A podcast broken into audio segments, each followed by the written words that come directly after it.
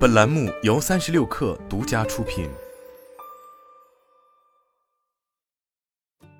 本文来自界面新闻。李荣浩的乌梅子酱最近在各大社交平台爆红，其中抖音“乌梅子酱”话题获得了十一点三亿播放量。此外，也有人称这首歌过于口水化，纷争进一步提升了这首歌的话题度。但除了歌曲，人们的关注度也聚焦到了乌梅子酱本身。从淘宝平台获取的数据，过去一周乌梅子酱的热搜指数上升了百分之八百四十三，并登上了热搜 Top 八。不少商家将乌梅乌梅子酱将与李荣浩进行捆绑营销，配上了荣浩的甜甜乌梅子酱，李荣浩推荐浓缩的乌梅子酱，吃完甜甜的笑等花式文案。也有商家在直播上科普乌梅的吃法，包括将乌梅加在小番茄里。称之为神仙搭配。虽然李荣浩歌曲让乌梅子酱成为热点，但就乌梅本身来说，在过去很长一段时间，该行业的表现都相对比较平静。乌梅曾在《本草纲目》中出现，取青梅兰成于秃上熏黑，即成乌梅。通俗来说，乌梅是一味药食同源的中药，是用未成熟的梅子果实熏焖至色黑、干燥而成，具有敛肺生津等作用。一位在潮州的蜜饯供应商对界面新闻表示，作为药食两用的品种，乌梅的食用消耗量大于药用消耗量。乌梅上市的季节在夏季，上市后，食品厂、酒厂、饮料厂等纷纷购进鲜货加工，其中大型公司偏少，比如银鹭、健力宝都曾推出过含有乌梅等水果的复合饮料，但乌梅的用量并不算多。目前，健力宝含有乌梅成分的酸梅汤饮料，在其淘宝自营店月销为一百家件。并未受此轮热度带动，而银鹭的乌梅饮料已经下架，而进行收购和加工的基本以中小公司厂家为主。由于制作门槛不高，这些商家通常会制成乌梅零食制品，其中家宝、红泰记较为出名。家宝官网旗舰店客服表示，乌梅子酱热度带动了店内乌梅西梅干、九制乌梅干等的销售，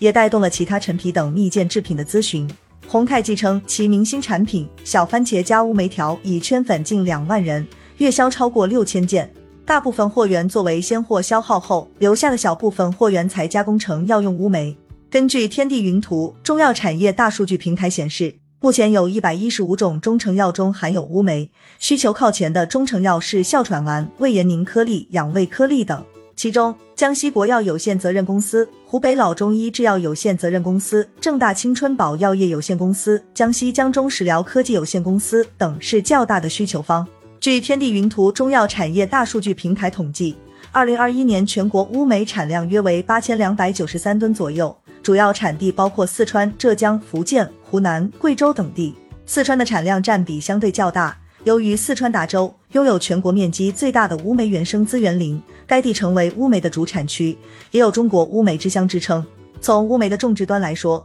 中国现有乌梅种植面积为五点八万平方千米，而四川的乌梅发展面积几乎占全国乌梅总面积的一半。除四川外，其余地区比较分散，又由于技术水平不高、管理粗放等问题，产出量不高。这意味着乌梅还没有形成集群化发展的规模。此外，乌梅也不是一个受欢迎的种植品类，这也限制了它的发展。四川达州百捷林业站高级工程师黄海称，在过往的认知里，乌梅酸味极重，不能直接食用，只能加工成果汁、果脯、果干等之后才能食用。因此，过往种植者会容易产生乌梅的价值不高、实用性不强的误判，阻碍了乌梅产业的发展。同时，乌梅前期投入较大。新造林每公顷投资约需三点二万元，老林抚育每公顷投资约需一点二万元，且前三年内只有付出而没有任何收益，一般在五年后才正式投产。如此巨大的投入，仅农户和小型企业是难以成规模发展的，